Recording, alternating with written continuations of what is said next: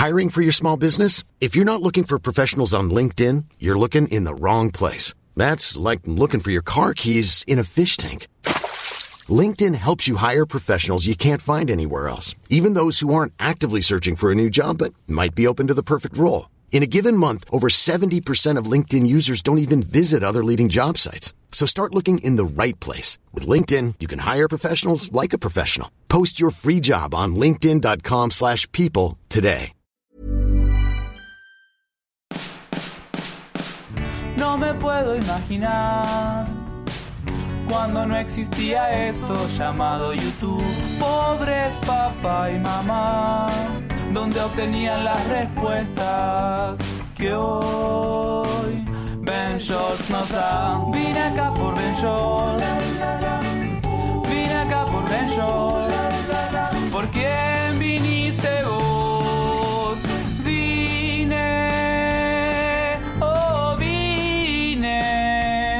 por Ben Shorts.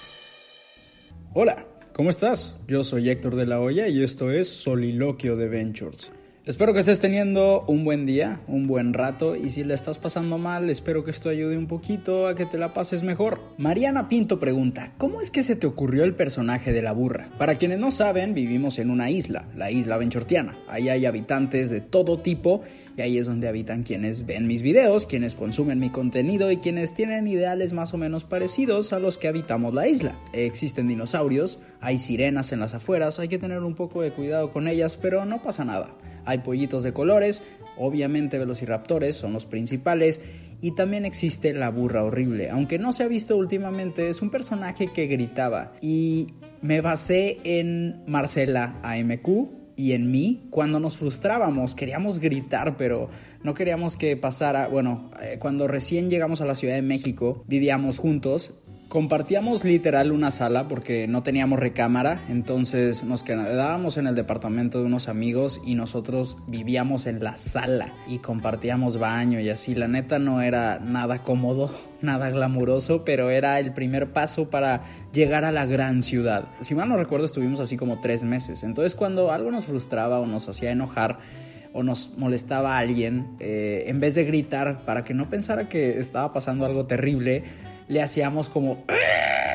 Y recuerdo que en un viaje que tuve, creo que fue a Guanajuato, encontré esta máscara. Y era una máscara que no sé, y ustedes me pueden decir en redes sociales, por favor, díganme en Instagram o en Twitter o donde me sigan, pero en Guanajuato venden como estas máscaras del burro de Shrek, pero deformes y con pelo real. Es muy bizarro. Entonces encontré esta máscara rosa del burro de Shrek con los dientes más horribles de lo normal, pelo humano, los ojos como si estuviera en drogas y dije, no manches, así me imagino a los haters. Entonces grabé este video en el que la burra era mi hater y a partir de ahí nació y ese gritito era como... ¡Ah! Estoy frustrado. También esa voz, ahora que lo recuerdo, también está basada en Bully, porque recuerdo que Bully fue creo que de los primeros youtubers que conocí que no fuera de Monterrey, porque me tocó ganarme un viaje a Coachella. Esto fue hace 10 u 11 años, wow. Entonces, en aquel tiempo había muy pocos youtubers y me tocó que Bully pues era de los pocos con los que me llevaba y me recibió en su casa y me invitó a una obra de teatro porque él era Sasu en El Rey León. Esto es muy. Esta historia se está yendo muy lejos, pero sí. Recuerdo que me quedé en su casa y fue como que, ella acompáñame al ensayo. Y Bully era Sasu en El Rey León. Y me acuerdo que me dijo, hey, esa, ese chavo habla así muy raro de que. Ña, Ña, Ña, y, y empezó a hacer esa voz y luego empezamos a hacer gritos. Entonces fue a partir de esa conversación con Bully y luego más adelante con Marcela y sumándole la historia de que fui a Guanajuato un fin de semana y, compré esa máscara. Entonces de ahí nació la burra horrible. Luego se creó toda una historia de que la burra horrible es como el peor enemigo de los benchortianos y aunque ya fue desterrada, pues estoy seguro que puede regresar en cualquier momento. Estoy, tal vez hay alguien escuchando esto y diciendo, ¿qué chingados está diciendo este güey? Pero bueno, quienes llevan rato consumiendo mi contenido sabrán de qué hablo.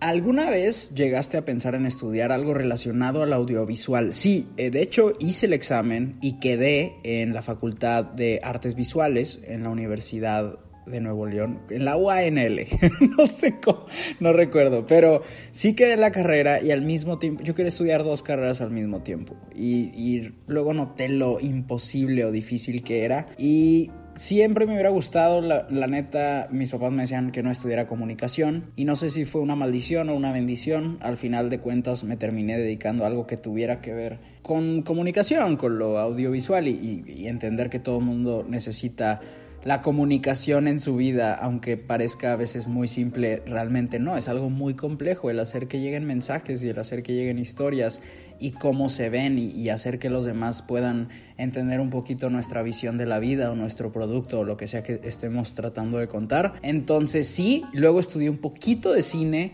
y he tomado cursos en línea y cosas por el estilo. La verdad es que me ha educado muchísimo el Internet y los libros y entonces sí me he vuelto muy autodidacta por el hecho de que la vida es muy corta y los humanos somos diminutos y duramos muy poco en esta tierra y queremos aprender todo. Entonces creo que el internet ha sido una herramienta muy muy saludable para eso de oye quiero agarrar un poco de conocimiento de cada cosa y demás obviamente sí me hubiera encantado estudiar la carrera y, y sería sabría mucho más y tal vez hubiera sido diferente mi camino pero honestamente no me quejo de cómo ha funcionado y las lecciones que tomado. De hecho, el año pasado tomé un taller, justo fui a Hermosillo para tomar un taller uh, como de cine y de guionismo, un poco de todo. Eh, estuvo muy interesante.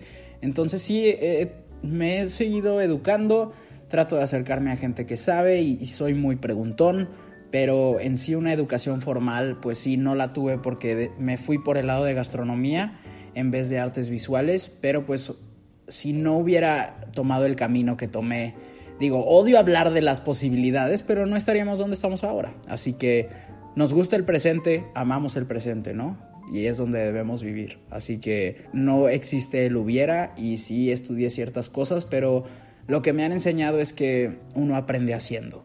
Si dejara de existir YouTube, ¿te mudarías a otra plataforma? Sí, yo creo que hace unos años se decía mucho, ¿qué vas a hacer cuando se acabe YouTube? ¿Qué va a pasar cuando se acabe YouTube? Obviamente YouTube no se acabó, las cosas siguen creciendo, avanzando, evolucionando y también cambiando y a veces sí empeoran, pero ya hay suficientes plataformas que se han sumado sobre todo al contenido en video como para que no nos dé miedo esa pregunta de ¿qué pasa si deja de existir YouTube? Pues a, a ver a dónde nos mudamos, pero existen muchas otras plataformas. Obviamente YouTube es de mis favoritas y está en mi corazón, pero pues uno nunca sabe cómo pueden cambiar eh, la situación en una plataforma digital. ¿Cuál ha sido tu mejor regalo siendo youtuber? Eh, bueno, la placa del millón definitivamente fue un gran regalo. Me siento afortunado de que me llegó en cierto momento en el que todavía eran de otra manera porque ya cambiaron cómo son las placas. Entonces para mí ese fue un gran regalo, pero al inicio recuerdo que todavía no tenía 100 mil suscriptores y YouTube me mandó, me dieron dinero para que yo comprara lo que yo quisiera de equipo para mejorar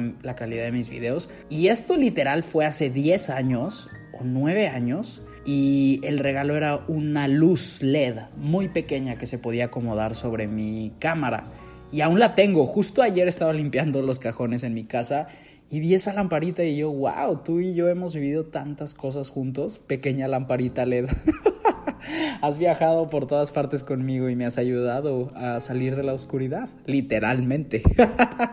y yo creo que eso ha sido un muy buen regalo, pero en sí creo que ser youtuber es un regalo y la gente que conoces y las experiencias y demás, entonces realmente me siento afortunado y privilegiado todo el tiempo. Siempre me siento agradecido del trabajo que he podido tener y las experiencias que me han traído el, eh, tener este trabajo. Los fans más creepy. Pues la verdad es que me da mucho miedo y me incomoda la gente que se siente insegura y cree que te tiene que hacer sentir menos a ti como creador de contenido para sentirse bien ellos. Entonces sí, de repente llega gente que, que te quiere incomodar o que saben quién eres, pero fingen que no saben para hacerte sentir mal. O muchas eh, situaciones de ese tipo me incomodan demasiado y, y, no...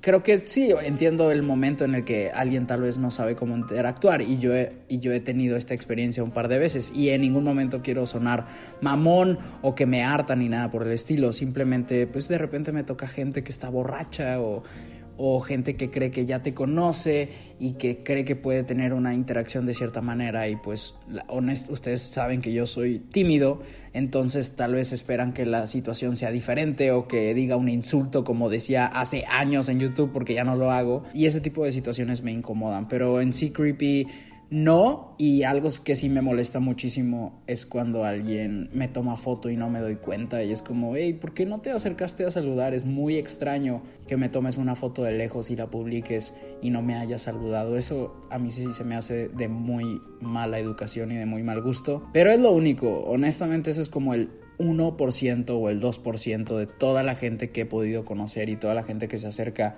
siempre es increíble y neta me encanta que me digan, hey, ¿te puedo dar un abrazo? Y yo, sí, claro que sí, qué chido compartir abrazos con gente que conoces de internet. Honestamente eso me hace muy feliz. Entonces sí, aunque suene que me harta ni nada por el estilo, y ya sé que yo tengo cara de pedo, tengo cara de mamón, sí tengo cara de que acabo de oler un, un pedo.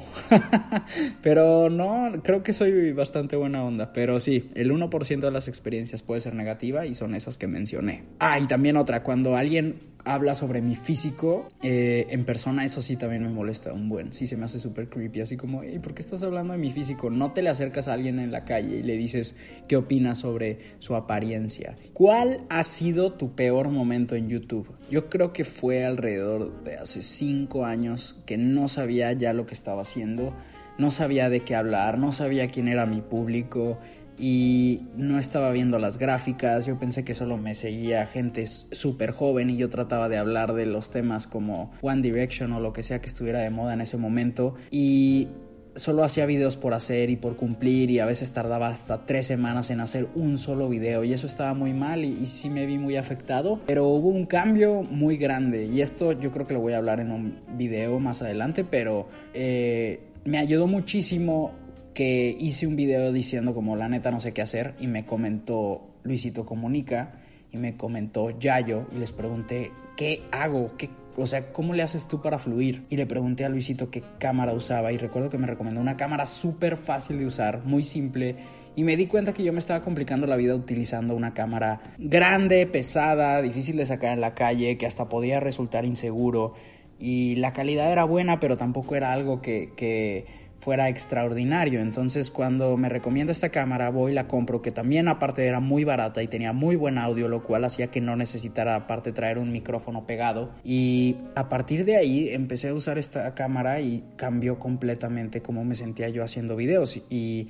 Luego, Xpania es la tercera persona en esta historia que fue como, hey, vámonos de viaje. Y cuando hacemos este viaje que hizo totalmente que me saliera de mi zona de confort, eh, empezó a cambiar el contenido que hacía y también el empezar a hacer cosas que me gustaran, porque el momento, mi peor momento en YouTube ha sido cuando hago cosas porque creo que van a ser populares en vez de hablar de lo que realmente me importa. Y yo todo el tiempo pensaba, es que nadie va a querer ver que vaya al supermercado, por ejemplo. Y en el momento en el que decidí, hey, a mí me gusta esto, a mí me llama la atención ir al super en todas partes, porque esto yo lo hacía desde siempre. Y cuando lo hice me di cuenta que es algo que le llama la atención a todo el mundo, ¿no? Entonces creo que se trata de hacer lo que nos gusta y tratar de conectar con la gente. Y también es eso, o sea, cuando dejé de hacer estos videos solo por hacerlos y, y traté de verdad de conectar con ustedes, creo que las cosas cambiaron y mejoraron para bien, demasiado. Y pasa, o sea, pasa en, la industria en la que estés, se te puede acabar la motivación, se te puede acabar la creatividad, pero creo que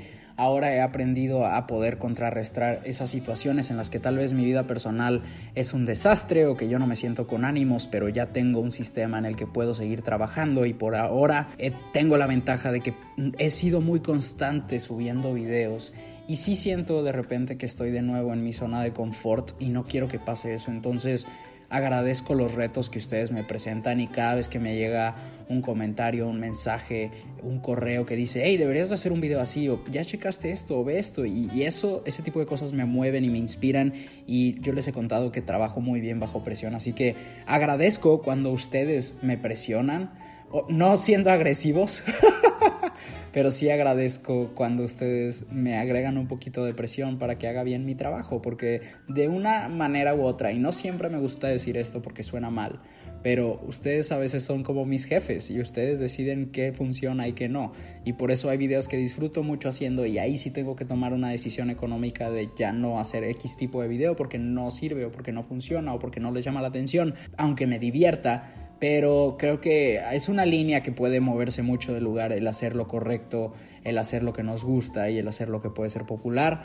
Pero creo que, creo que si eres creativo puedes hacer un poco de todo. Y eso es lo importante y eso es lo divertido. ¿Cuál fue lo más loco que ha hecho un fan por ti? Me ha pasado varias veces que gracias a ustedes eh, me toca estar en experiencias súper pasadas de lanzado. No sé, por ejemplo, de que tu tía o tu tío es director de una escuela y tú le comentas y le enseñas mi contenido y de repente dice, no manches, que venga a dar una conferencia. Entonces me ha pasado eso un par de veces. O también me pasó una vez que... Eh, una chava veía mis videos y le mostró a su mamá lo que hacía y a su mamá le gustaron un chorro los videos y me invitó a hacer una entrevista en una revista. Entonces está padre lo que puede suceder cuando compartes mi contenido con alguien a quien tal vez no le llegaría normalmente. Está muy padre que de repente alguien me mande una foto y en su clase de orientación vocacional están viendo un video mío o en su clase de geografía están viendo un video mío. Creo que las posibilidades, y eso es una de las cosas que más me encanta de YouTube, o sea, las posibilidades cuando compartes cierto contenido,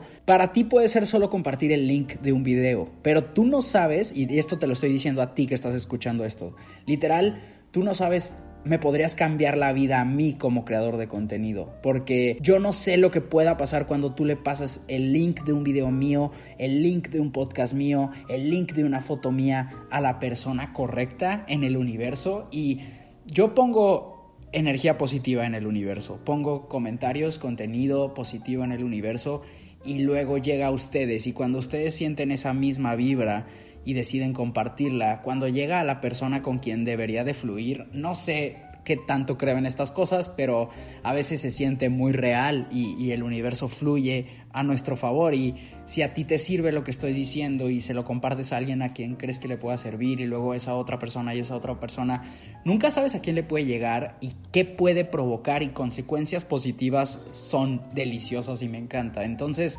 creo que todo el tiempo pueden estar pasando cosas muy locas. O sea, me ha pasado que por una coincidencia termino dando una conferencia en Miami y a partir de dar una conferencia en Miami resulta que ahora puedo trabajar con una marca que admiro y a partir de eso conozco a una persona y nos volvemos amigos y luego pasan todas estas consecuencias chidas mientras todos hacemos cosas positivas y eso de verdad lo aprecio y me encanta. Es una de las cosas que más me gusta de mi trabajo que no sé qué es lo que puede pasar una vez que llega a las manos correctas la energía positiva. ¿Fue fácil empezar? Pregunta Carlos Pérez. Claro que fue fácil empezar porque no había presión y yo pensé que nadie iba a ver nada. Entonces cuando yo empecé yo no sabía que estaba empezando. Yo solo estaba haciendo lo que ya hacía y me gustaba porque yo empecé haciendo videos en mi casa y solo los veía yo, solo los veía yo, a veces los veían mis papás, pero muy rara vez. Entonces en realidad yo hacía videos para mí y siempre me gustó el cine, siempre me gustaron las series, siempre quise crear cosas, pero no sabía dónde iban a vivir.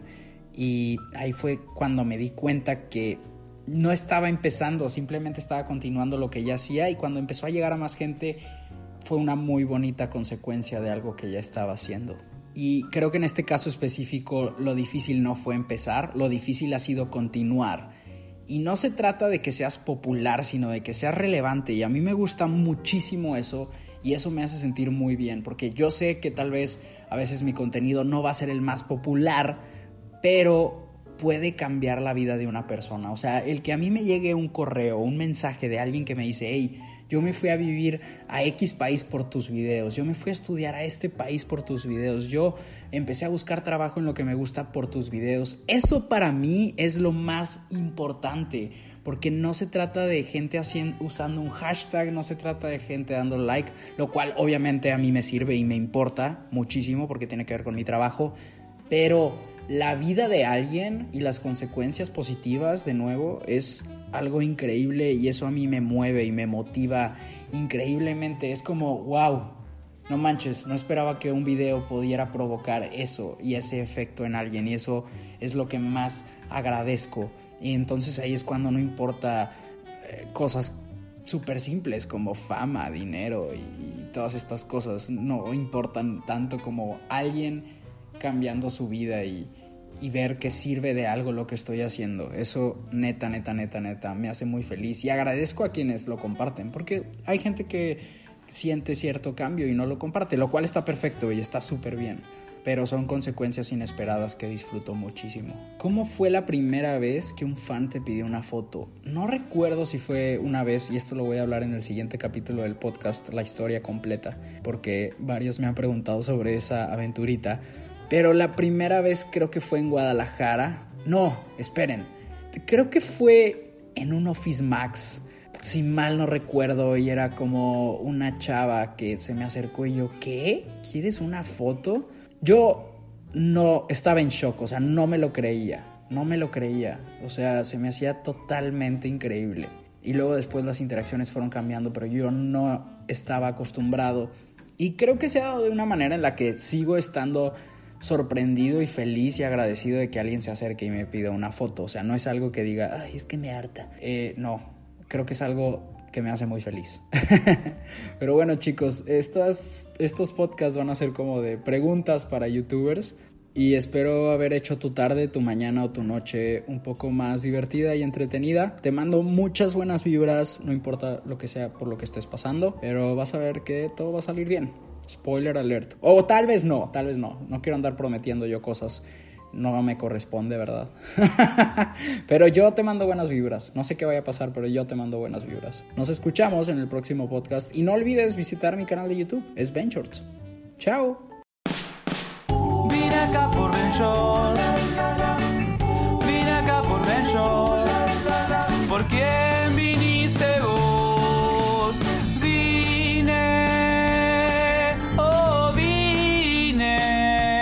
por Ben Shorts. Why don't more infant formula companies use organic, grass fed whole milk instead of skim?